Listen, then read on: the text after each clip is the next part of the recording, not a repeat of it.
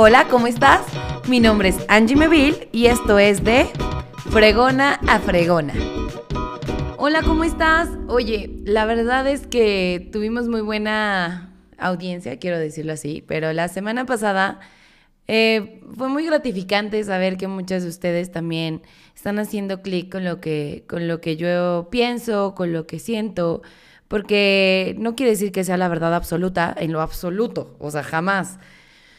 Pero he escuchado de cada una de ustedes varias historias que me han inspirado y también he escuchado de otras personas eh, situaciones que digo, mm, creo que justamente por eso no logramos hacer un cambio. Y el tema de esta semana es relájate un friego. O sea, a ver, el mundo no te está haciendo la vida imposible, el mundo no te odia, o sea ¿Qué te hace creer o qué nos hace creer que somos el centro de la atención para que las cosas malas nos sucedan, ¿no?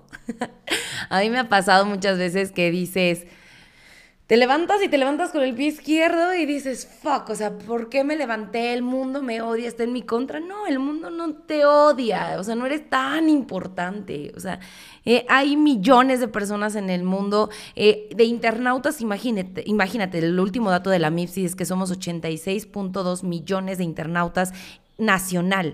Entonces, ¿qué te hace creer de ese universo de 86 millones? Que tú eres el único que le importa al mundo, que le importa a la gente y que no entiendo y no creo que exista una persona que diga, hmm, hoy me voy a levantar y mi objetivo es hacerle la vida imposible a Angie. No, la neta es que no soy tan importante, o sea... La gente no te, no te está haciendo. ¿Y cuántas veces nos hemos puesto en el papel de víctima? Porque es el más cómodo, ¿no? Es el más cómodo el decir, es que la gente me odia, es que el mundo es una basura, es que eh, cada vez estamos en un mundo más contaminado y que es así, o sea, eso sí es una realidad. Pero ponte a pensar desde tu punto, desde tu universo, desde tú, Angie, tú, Juanita, tú, este, Israel, tú, como te llames, ¿qué estoy haciendo diferente? ¿Qué realmente estoy haciendo para que las cosas sucedan? ¿Qué me toca a mí hacerme responsable? O sea, si tú te levantas todos los días a las 11 de la mañana y crees que acostado va a llegar la oportunidad, déjame decepcionarte, no.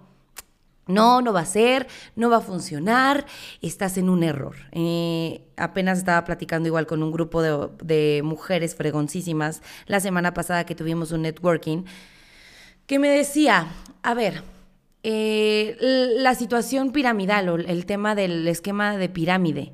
¿Cuántas veces realmente te has imaginado que, que poniendo 3 mil pesos se va a multiplicar en tres semanas sin hacer absolutamente nada en 250 mil pesos? O sea, neta, ¿lo has creído? Si has pensado de, yo ya te di mis 3 mil pesos, ¿eh, güey? Ahora a ti te toca que se multiplique. O sea, no, no funciona así. La realidad es que no, y te lo digo por experiencia propia. La mujer que ha hecho las cosas innecesarias por creer que el dinero se multiplica al día siguiente y no practicamos la paciencia y no practicamos la perseverancia y no practicamos la frustración, la tolerancia a la frustración. O sea, vivimos en un mundo en donde queremos todo así. chinga, entre más rápido mejor, por favor. Y si me vas a querer o no, se los echo el perro. Este, oye, eh, oye, dime rápido qué vas a necesitar. Oye, este, fast food, ¿no? Órale, voy, como y vámonos a seguirle, como pinches zombies. Y no, la realidad es que tienes que, que, practicar la tolerancia. Tienes que entender que la persona de enfrente es una persona completamente diferente a ti que tiene sus propios traumas, que tiene sus propias expectativas en la vida, que le duelen cosas completamente diferentes a ti y tienes que ser tolerante. Tienes que practicar la tolerancia inclusive hacia ti mismo. Tienes que ser paciente con los resultados. Yo prefería estar muriéndome de hambre una semana y bajar 5 kilos que ir todos los días al gimnasio y bajar un kilo al mes. ¿Y qué crees? Me cambié el discurso, estoy practicando sumamente todos los días la disciplina y la perseverancia y ya no lo hago por un resultado. Lo hago por el proceso, porque sé que va a llegar. Si yo soy disciplinada, indiscutiblemente un día se va a ver los resultados. Entonces, ¿cómo te estás hablando? ¿Cómo te estás diciendo las cosas? ¿Desde la víctima? ¿Desde es que yo soy tan buena? Que el mundo me odia, es que mi mamá me odia, es que mi esposo no me valora, es que mi hermana le encantaría ser como yo, me envidia, o sea, neta, ¿te crees tan importante? Y yo me lo he dicho a mí misma, ¿eh?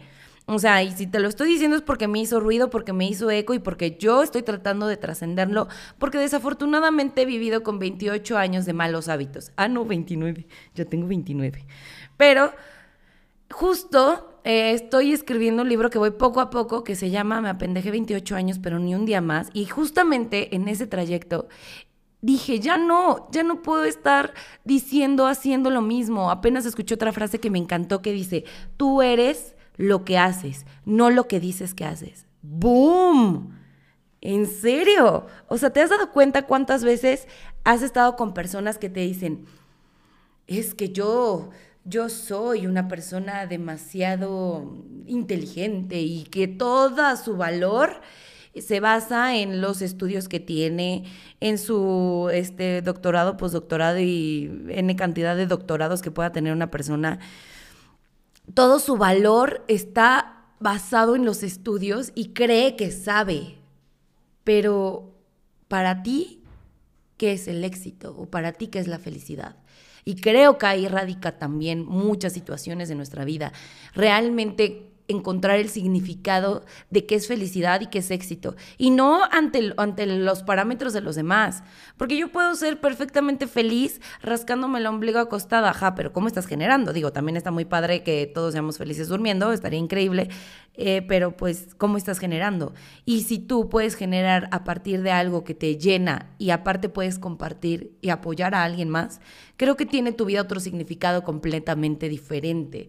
Y ya no somos eh, esas personas zombies que te levantas, trabajas, te acuestas, duermes, te levantas, trabajas, te acuestas, duermes, o sea, y se vuelve muy sistemático.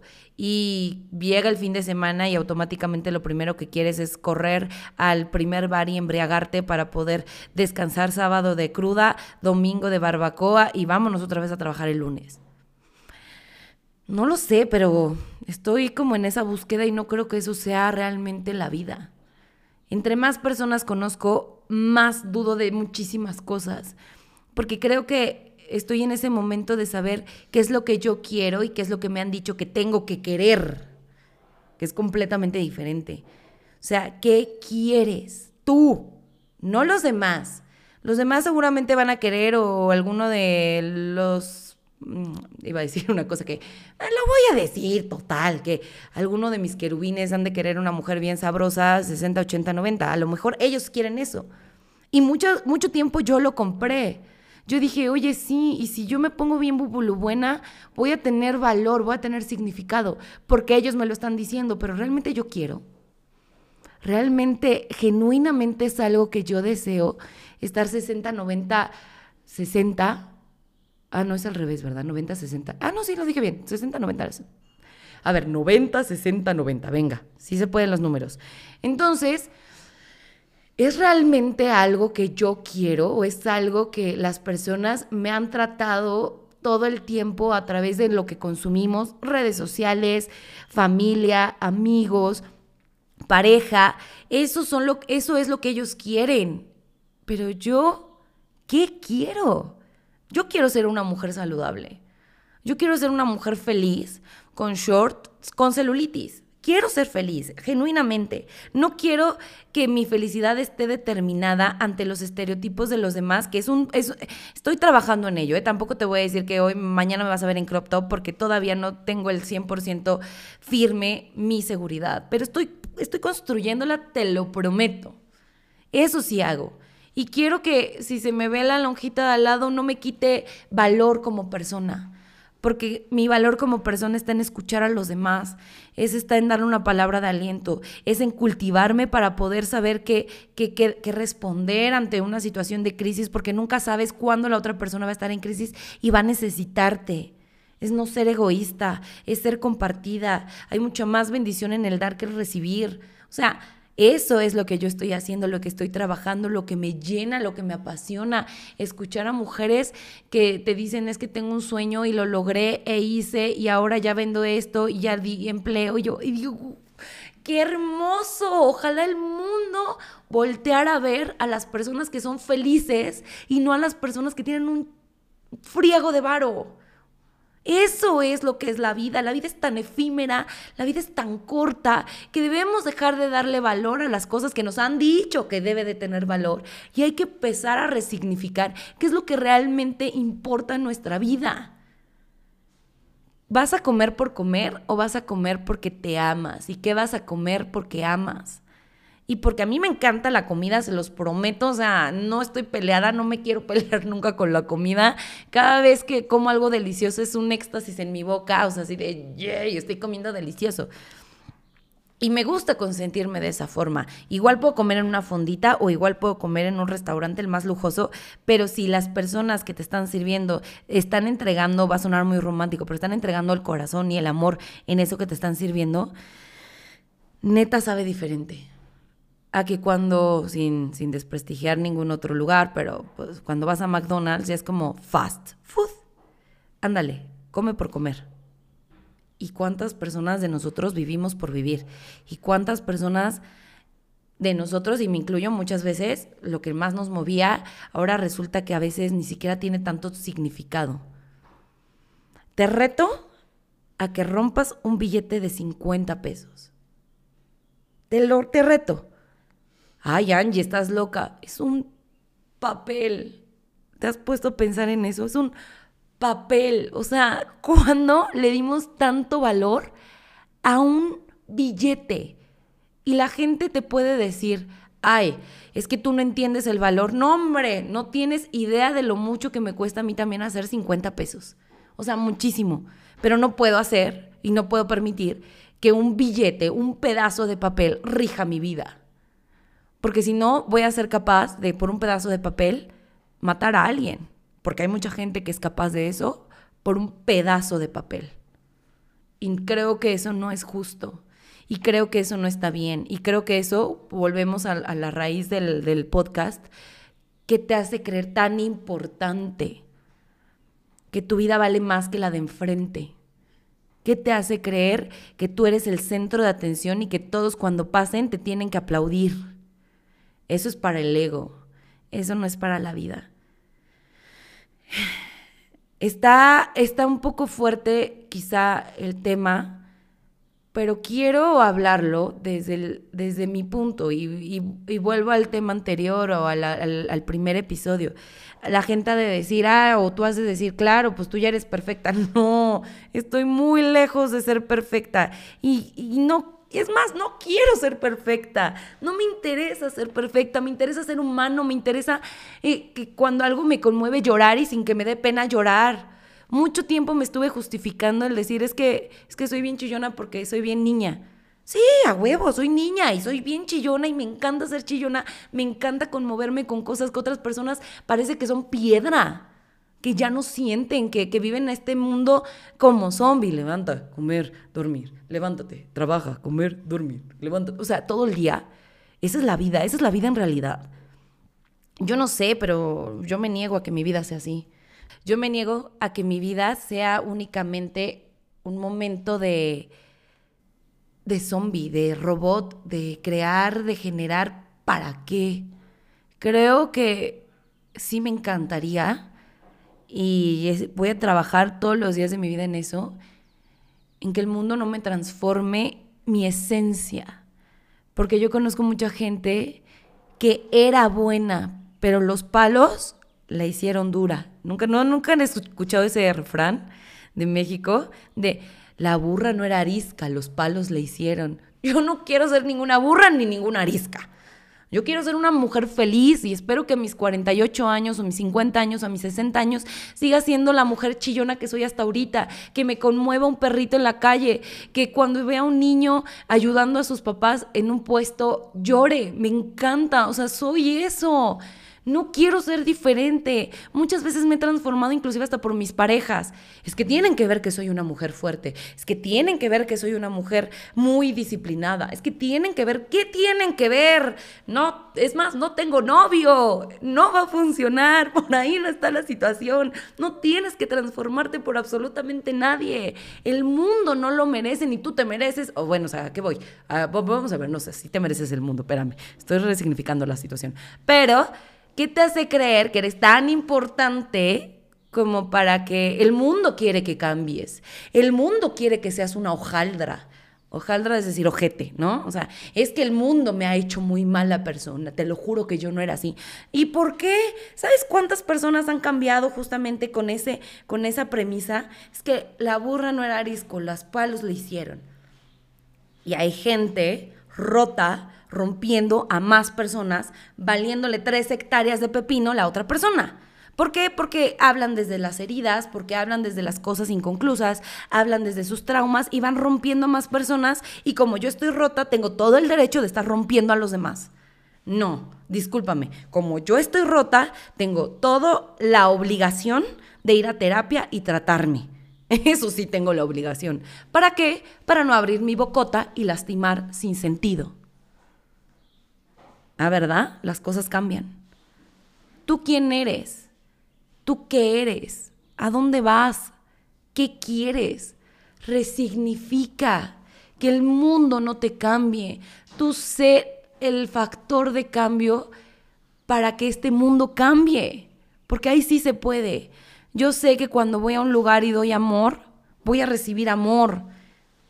Y puede que a lo mejor que personas muy rotas no quieran recibir ese amor porque la burra no era arisco, los palos le hicieron. Pero si yo sigo siendo buena genuinamente, algún día les va a llegar esa, esa ola de amor. Yo no vengo a tratar de demostrar nada, yo ya, ya me cansé. En serio, ya me cansé de tratar de demostrar. ¿A quién le tengo que demostrar? No soy tan importante. Hay 87 millones más en, este, en, esta, en esta nación, o sea, bueno, en México, en, a nivel nacional, hay 87 millones de personas, internautas, no en la población, pero de internautas. ¿Qué me hace creer que yo soy tan especial como para que el mundo, esto de mírame, admírame o odiame por, por quien soy? No sé, pero te juro que se me hace ridículo. A mí no me odies, a mí no me ames, a mí me da igual si me aman o me odian. Yo doy amor, yo soy quien soy y no me estoy preocupando de lo demás porque ya me cansé de estar demostrando. Es que Angie tiene que ser siempre feliz. No, Angie no tiene que ser siempre feliz. Angie a veces quiere llorar, a veces mienta madre, a veces mm, eh, siente que ya no puede con el mundo. Y está bien, porque soy yo.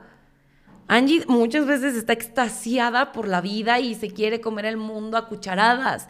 Y está bien, pero ya no quiero demostrarle nada absolutamente a nadie. Entonces, yo te invito a que te cuentes tu historia de otro punto, que no te hagas la víctima, que resignifiques y que le eches muchas ganas a encontrarte y que los demás no pongan un valor sobre ti. Muchas gracias, mi fregona. Esto fue el mensaje del día de hoy. Espero que donde lo hayas escuchado te haga eco. Lo hago con todo el amor del mundo. Sígueme en mis redes sociales, estoy como Angie Meville y sigue también Empresarias Fregonas MX, porque si mi historia no te inspira, hay millones de, de mujeres fregonas que sí te pueden inspirar porque a veces necesitamos eso, resignificar y agarrarnos de alguien o de algo o de alguna situación o escuchar la historia de alguien más para decir, si ella pudo, yo también. Y yo tengo 200 historias de éxito que son mi motor hoy y que digo, si ellas pueden, yo también. Un besote, nos vemos la próxima semana. Esto es de una fregona a otra fregona, porque a veces solo necesitas escucharlo y ponerte a hacer tarea.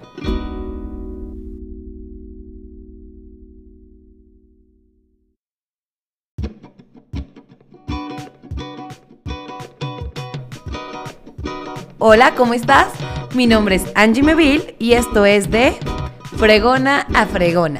Este es un espacio para que podamos reflexionar juntas de varias cosas que yo voy aprendiendo de diferentes de ustedes, de diferentes personas que te juro que me hace mucho ruido, me hace mucho impacto, que me hace reflexionar acerca de lo que pensamos, de lo que sentimos, de lo que queremos, de las metas. Este último mes he estado consumiendo muchísimo contenido para mí, para poder crecer como persona, para poder ser mejor persona, para no castigarme, porque creo que hemos vivido en un mundo en donde nos, nos enseñan a, a flagelarnos, a autosabotearnos y que muchas veces ni siquiera tenemos Em, conciencia de eso, ni siquiera nos cuestionamos. Eh, el tema del día de hoy es, entonces, ¿para cuándo? Para mí este tema fue trascendente cuando estuve en COVID, cuando estuve cuatro semanas encerrada. Las personas que me conocen saben que yo soy una persona sumamente social. Yo soy una persona que habla hasta con las piedras, se los prometo, y que hace hablar hasta las piedras, que es lo más peligroso. Entonces, cuando me detectaron COVID, gracias a Dios, yo sí puedo decir que la pasé bastante bien, bastante tranquila. Eh, me. Mm, ¿Cómo te puedo decir? Entiendo y, me apena muchísimo que muchas personas, la verdad es que no la pasaron nada bien.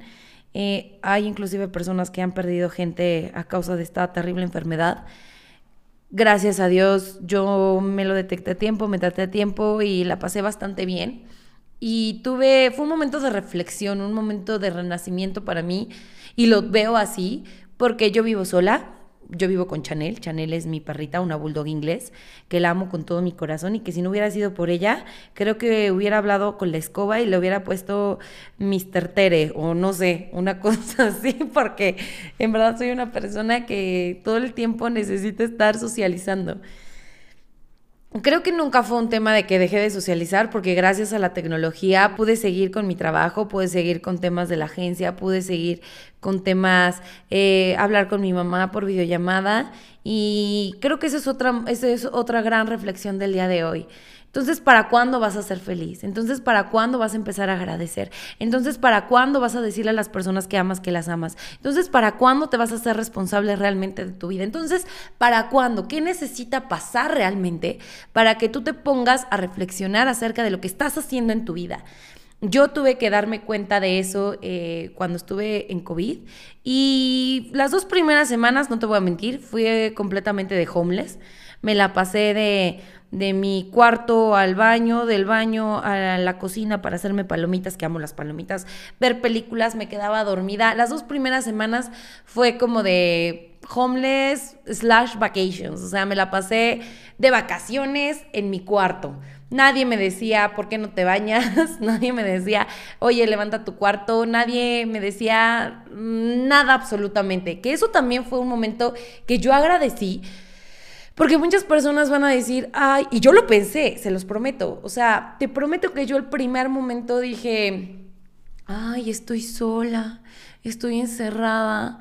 Y, y qué bonito estaría que ahorita hubiera una persona que me cuidara, porque desde 1965 estoy soltera y llega el punto en el que socialmente te hacen creer que necesitas una pareja, que necesitas alguien con quien compartir tu vida, que necesitas. Y no, la verdad es que no. Cuando yo me di cuenta y dije, a ver Angie, agradece este momento que toda tu casa de dos pisos, ay sí, toda tu casa, porque tengo una mansión con caballeriza y así, enorme para mí sola. no, o sea, tengo una casa de dos pisos chiquita que agradezco que puedo estar en ella era para mí solita, la sala, el comedor, el baño, mi cuarto, el otro cuarto, este, la azotehuela, todo era para mí. Y, y cuando empecé a pensar en esto de, ay, qué bonito estaría vivir con alguien que me cuidara, se los prometo, hasta me puse, se me salieron las lágrimas. Y después dije, a ver, Angie, reacciona, ¿de qué fregados estás hablando? O sea, Date cuenta que toda tu casa es para ti, que puedes subir, bajar, hacerte palomitas, no bañarte, dejar todo hecho un relajo. Si quieres haces el aseo, si no quieres no haces nada. Eh, no tienes, eh, gracias a Dios, no, no puedes contagiar a nadie. O sea, ¿qué estás haciendo? ¿Por qué tienes que comprar la idea de lo que todo el mundo te dice? Porque si yo tuviera una pareja, si yo tuviera hijos, me tuviera que haber encerrado o me tuve que haber encerrado en mi cuarto de cuatro paredes sin salir de ahí y me tuvieron que haber pasado la comida. Entonces, agradecí el estar completamente libre en mi casa las dos primeras semanas me la pasé durmiendo, las dos primeras semanas me la pasé acostada viendo películas. Creo que como nunca en la vida vi las series que jamás he visto. Las personas que también me conocen saben que no soy realmente cinéfila, no soy una persona que le guste ver series, no soy una persona que le guste estar en la tele. O sea, no, yo socializar es mi hit, estar en contacto con las personas, platicar de qué piensan, qué sienten, qué les duele, qué no les duele, por qué les duele, de los amores de su vida, de los tropiezos, de los fracasos, de qué eso es mi hit, ¿no? Entonces vi, vi muchas series y vean qué curioso, vi mucha serie documental. Eh, docudrama. ¿Por qué? Porque dije, ay, vamos a ver la vida de los demás. Soy medio chismosa, señoras y señores, la verdad. Eh, a mí me gusta saber de las personas, o sea, no me importa tanto qué opinan de las personas, sino háblame de ti, de qué sientes. Entonces, vi dos series bastante buenas. Eh, una es Madame Bovary, no, no es cierto, no es Madame Bovary, es de una este, madrota muy famosa de Francia, es buenísima, y otra que se llamaba Doctor Cobra, igual, buenísima que habla de un sociópata, muy buena también. Entonces, esas dos series vi, me eché todos los capítulos estaba, aproveché para hacer cosas de la maestría. Estoy haciendo una maestría en España que es de comunicación, eventos y relaciones públicas. Me había atrasado muchísimo por temas del trabajo, de la agencia que tengo, pero ocupé esas, esas semanas igual para, para ponerme las pilas. Las dos primeras semanas, la neta, no. Después dije, a ver, Angie, date cuenta. O sea, ya vas a regresar a trabajar y ya perdiste el ritmo de vida porque me estaba levantando a las seis y media, me ponía a hacer cosas, tal. Después llegó la tercera semana. La tercera semana te puedo decir que para mí fue trascendente. Después de dejar mi vida de homeless, dije, a ver, Angie, ¿qué estás haciendo de tu vida? Y me tocó ser bastante, bastante honesta conmigo y que creo que eso es algo que no hacemos a menudo. No tenemos tiempo a solas con nosotros, no nos escuchamos, y si no te escuchas, ¿cómo vas a saber quién eres en realidad? Porque muchas veces quienes somos es el colectivo de la gente externa a nosotros.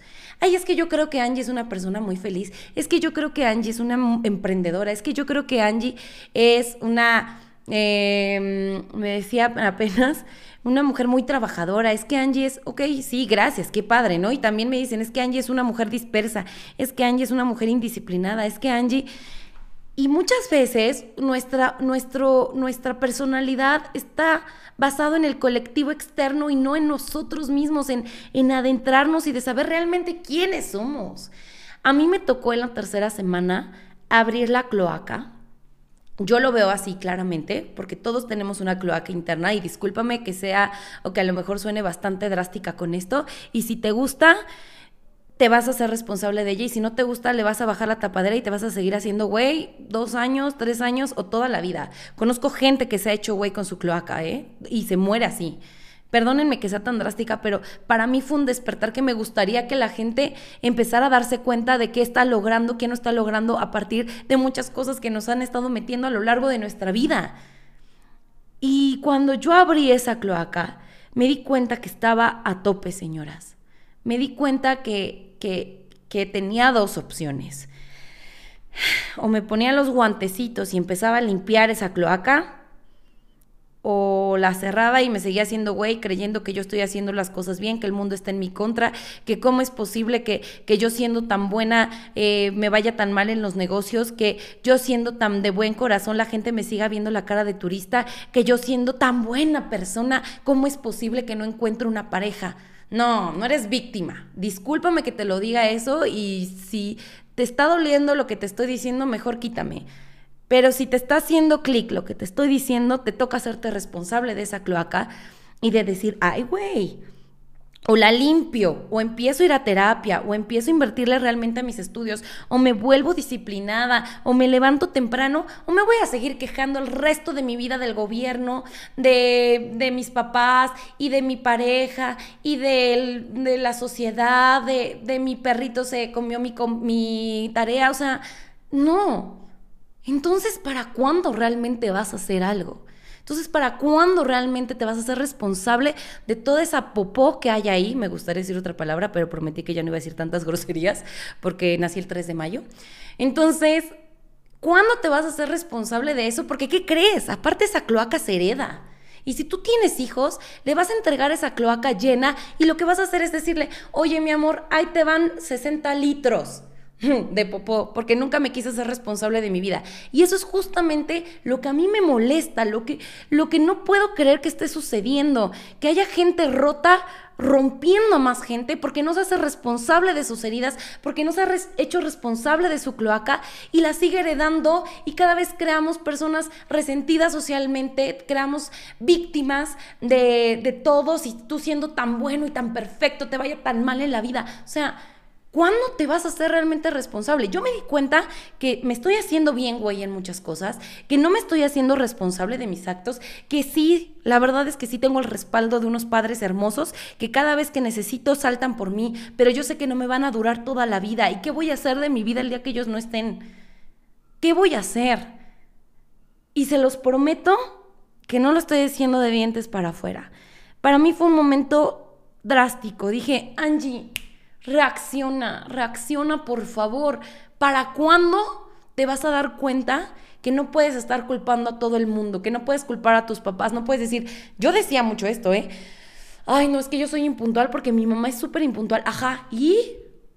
¿Y, ¿Y qué si tu mamá es impuntual? La responsabilidad ahora es tuya. He escuchado mucha gente que dice, yo tengo un carácter de la fregada porque todos en mi familia son igual. Ajá, ¿y? Y eso es un determinante para que tú no te hagas responsable en trabajar en tu falta de carácter, que eso me lo dijo un gran amigo. Cuando tienes una falta de carácter es cuando no puedes mm, realmente dominar o, gestionar tus emociones. Y eso es otra cosa que me gustaría tocar en este podcast, en el primer podcast, y esto te lo digo neta, de fregona a fregona, porque puedo sobarte la espalda y decirte, vas bien y échale ganas, o sea, sí, muchas gracias, yo sé que lo vas a lograr, pero si no te haces responsable de esa cloaca, mi amor, la vas a heredar, vas a lastimar gente y no lo vas a lograr. Vas a vivir frustrada, vas a vivir enojada, vas a creer eh, que todo el mundo está en tu contra, tú siendo tan buena o tan bueno. Y no, la neta es que no, no es así. Tú tienes que hacerte responsable de ella, empezar a limpiarla y a darte cuenta que todo lo que sucede en tu vida puede ser una parte responsabilidad tuya y hazte responsable de eso que te toca a ti.